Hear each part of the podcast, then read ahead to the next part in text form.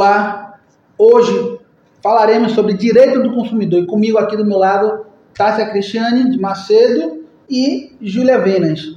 Quero aproveitar também para poder, nessa semana que se comemora o Dia do Advogado, poder agradecer a todos os advogados que participaram e que ainda participam do dia a dia do escritório. A gente sabe da luta diária e a gente sabe da participação extremamente importante na defesa incansável dos nossos associados. Então, aproveitar vocês dois aqui para poder, através de vocês, é, fazer com que todos os advogados, aqueles que passaram e que estão aqui no Senaju, sejam realmente representadas para poder receberem a, nossa realmente singela homenagem, nosso agradecimento, tanto os advogados quanto as advogadas.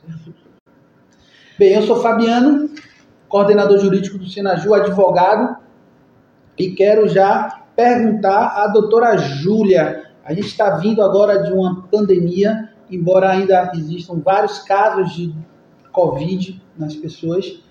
E eu quero saber como é que a pandemia impactou nas relações de consumo.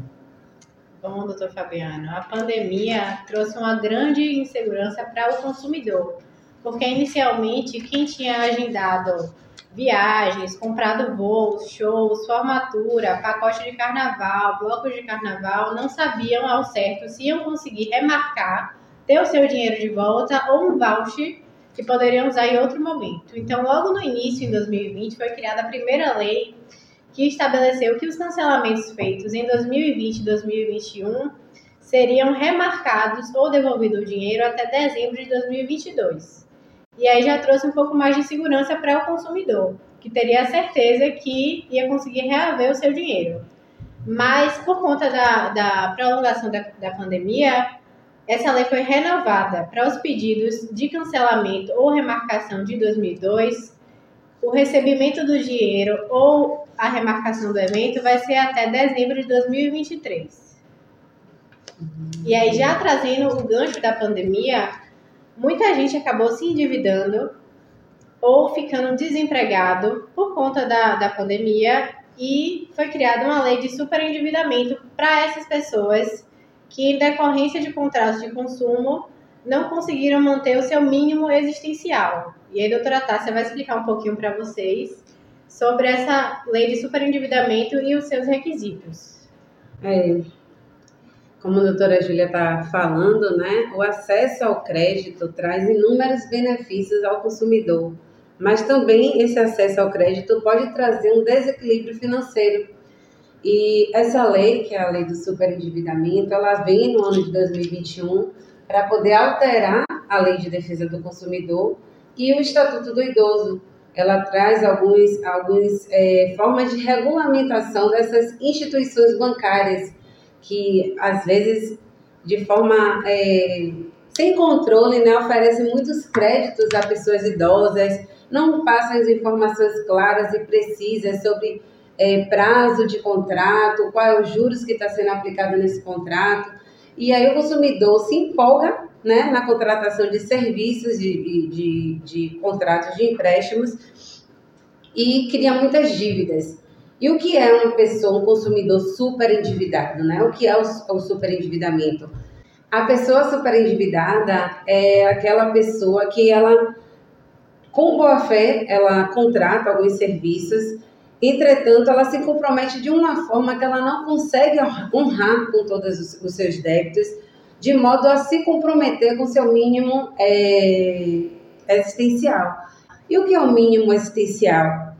Ela não vai conseguir pagar os seus débitos de forma a viver com dignidade. Então, o próprio Código de Defesa do Consumidor ele traz alguns meios, é, algumas ações judiciais que a gente pode ingressar no, no Poder Judiciário para tentar re, reverter essa situação. Então, você que é cliente aqui do Sinaju, que estiver passando por essa situação, você pode nos procurar, que aqui a gente pode ingressar com ação judicial para tentar é, resolver essa questão, como uma ação de revisão de juros, para tentar baixar os juros que está sendo cobrado abusivo no seu contrato, ou entrar com ação para tentar rever as cláusulas do contrato, para poder estender e dilatar as prestações né, desse contrato, e até também uma ação de indenização por perdas e danos, é, danos materiais ou danos morais. Pegando essa situação, aqui no escritório existem alguns casos já que a gente vem trabalhando. A doutora Júlia, inclusive, está com um desses agora que a gente conversou recentemente. Isso, doutor Fabiano. Tem um caso aqui de um associado que a renda dele é de 15 mil reais, mas ele comprometeu com o empréstimo 14 mil reais e só recebe mil reais do seu salário. Então, esse associado ele se enquadra nessa lei de superendividamento, porque ele comprometeu a sua renda de uma forma que ele não consegue arcar com esse compromisso de pagamento e nem consegue arcar com as despesas suas e de sua família. E aí entra no mínimo Isso, existencial, no mínimo trazido por taxa. Sim. É isso aí. Bem, sobre essa questão, a gente também tem uma outra ação aqui que é de revisional de juros, que é muito procurada pelos nossos clientes. Isso. Doutora Tassi, explica pra gente como é que funciona. Uhum. Um tema recorrente, né, que a gente, no dia a dia mesmo aqui do Senajor, que a gente atende muitos associados, é essa questão de cobrança de juros de contrato, que, ah, eu estou pagando o meu contrato, o meu empréstimo, o meu financiamento, mas o valor está muito alto, e aí a gente, é, verificando um contrato firmado é, do associado com a instituição, a gente percebe uma cobrança de um juros de um valor bem alto. Então, assim, primeiro é bom esclarecer que não é ilegal cobrar um juros, não é ilegal. O que não pode a instituição bancária, a instituição financeira, cobrar um juros abusivo. Isso o Código de Defesa do Consumidor ele proíbe. Então, o juros abusivo é justamente aquele juros cobrado acima da taxa permitida é, pelo Banco Central, da taxa média de mercado. Essa ação de revisional de juros que a gente é, dá entrada aqui no Senajur, é, o associado ele pode ter direito ao ressarcimento dessas cobranças indevidas, bem como que o contrato seja reajustado para a taxa médica permitida, né, autorizada pelo Banco Central. É, em relação aos documentos, é sempre bom estar orientando é, as pessoas. Ah, e aí, o que, que eu faço? Como é que eu posso dar entrada com essa ação? É interessante procurar um contador, ou se não, a gente orienta também a buscar o CODECOM, que é um órgão municipal vinculado né, à Prefeitura de Salvador.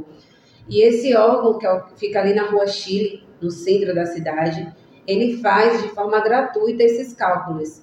Então, a gente pede o contrato né, firmado com a instituição bancária, é, os comprovantes de pagamento, esse cálculo feito ou por um contador é, particular ou pelo CODECOM. E aí, só deixar é, claro que o associado ou cliente que tiver dificuldade de fazer esses cálculos, tanto no Codecom quanto com o contador particular, pode trazer essa demanda para a gente, para a gente poder, de alguma maneira, tentar auxiliar, orientar, até indicar Sim. um profissional. Eu estava até olhando ontem, doutor Fabiano, pelo site do Codecom, agora consegue ser agendado de forma telepresencial, enviar toda a documentação, não precisa estar presencialmente no lar, como era antigamente. Depois dessa pandemia, teve essa mudança que veio para melhorar também o atendimento. E, o- e os juízes, de um modo geral, aceitam o cálculo do Codecom como Sim, sim. uma planilha, como uma prova contábil pericial para poder estar é, fundamentando uma, uma decisão. Isso, isso. certo? E tem a questão da revisional, que é a situação do crédito sexta. Doutora Júlia, eu sei também que hoje trabalha nessa parte dos processos individuais aqui, tem muita demanda sobre os empréstimos do crédito sexta. Explica pra gente como é que está funcionando. O crédito sexta é um cartão de crédito que o servidor público tem direito. Só que dentro desse cartão de, de crédito, no próprio aplicativo, aparece uma opção de saque. E esse saque, na realidade, ele é um empréstimo que vem descontando em folha de pagamento já, só que não vem é, diferenciada quantas parcelas ele já pagou e quantas faltam. Então, o associado fica com a sensação que são prestações infinitas, porque ele não tem informação de quantas parcelas faltam para quitar esse empréstimo. E na maioria das vezes, os juros é muito abusivo. Então, muitas vezes, o associado já quitou o valor do empréstimo e está pagando durante anos só juros e É multa. como se fosse ele estivesse pagando todo mês o pagamento mínimo do cartão de crédito Isso. dele. E aquela saldo que fica para o próximo mês já inclui juros sobre Isso. juros E as decisões judiciais? As decisões, na maioria, são para suspender o contrato, devolver o valor que foi pago acima desses juros permitidos que a doutora Tassi informou e quitar o que falta do empréstimo, amortizar a dívida com o valor que já foi pago e quitar o que, já, o que fica faltando.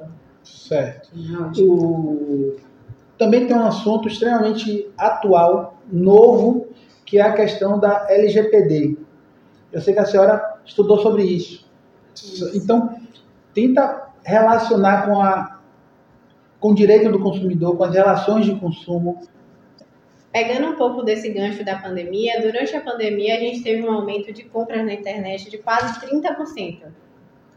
E a LGPD, que é a Lei Geral de Proteção de Dados, veio em 2020 já com a intenção de trazer para o consumidor uma proteção dos seus dados, porque no momento da compra nós colocamos vários dados pessoais, como endereço, CPF, nome completo, e-mail, e as, os sites estavam vendendo os nossos dados para outros sites do governo e particulares que entravam em contato, contato com, com o consumidor para oferecer cartões de crédito, serviços, troca de planos, sem a nossa autorização. Então, nossos dados eram vendidos nós não tínhamos conhecimento para quem, nem com que finalidade, e com a LGPD, os e-commerce, que são os sites de internet que vendem produtos ou serviços, são obrigados a informar o consumidor a finalidade desses dados. Então, agora, quando a gente está entrando no site, aparece sempre um cookie para a gente aceitar ou recusar. Nós estamos aceitando sem ler esse cookie, que é justamente essa informação de permissão ou não da venda dos nossos dados e para quem. Então, a LGPD trouxe ao consumidor uma segurança dos seus dados. E, além disso, na, nas vendas da internet, nós já tínhamos pelo CDC, que é o Código de Defesa ao Consumidor, o direito ao arrependimento. Quando nós compramos um produto ou serviço pela internet, nós, nós temos sete dias contados a partir do recebimento deste para devolver de forma gratuita esse produto. Fora a garantia que vem no próprio produto, que nós podemos, por conta de algum vício ou defeito, reclamar junto à empresa que nós compramos para devolver ou trocar o produto. Então, o LGPD obrigou aos, a, a essas empresas que vendem na internet a aplicação de mecanismos de segurança para o consumidor. E isso vai aumentar cada vez mais a compra, porque um dos motivos, segundo as pesquisas, que as pessoas não compravam na internet era a falta de conhecimento dos seus dados. Quando você coloca lá o dado do cartão, se é seguro mesmo, se vai ser hackeado, se seus dados vão ser transferidos. Então, a lei obriga aos sites a darem essa segurança para o consumidor. Então, em consequência, as vendas tendem a aumentar.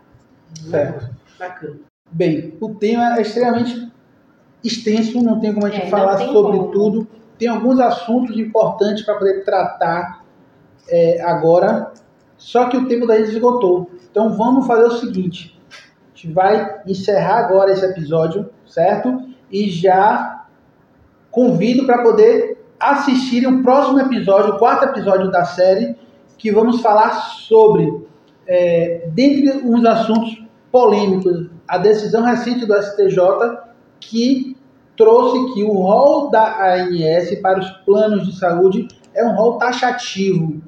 E principalmente como é que isso afeta os beneficiários do PlanServe, que é a grande demanda aqui, doutora Tassi, inclusive, tem algumas ações nesse sentido para que o PlanServe, utilizando-se o rol do ANS, possa disponibilizar o tratamento para nossos clientes, certo? Quero aproveitar também para dedicar o programa de hoje, no episódio de hoje, é, que é a semana do Dia dos Pais, a meus dois filhos, Arthur e Manuela, a meu pai também, então a caneca hoje é homenagem, e a todos os pais, até porque a semana, aliás, essa semana é uma semana diferenciada para mim, hum. porque começou no domingo, meu aniversário, dia 11, dia do advogado, e domingo seguinte, dia dos pais. Então, realmente é uma semana que é a semana que eu mais festejo durante o ano, certo? Quero já é, agradecer, na verdade, dizer que a gente se encontra no próximo episódio. Aguardo vocês.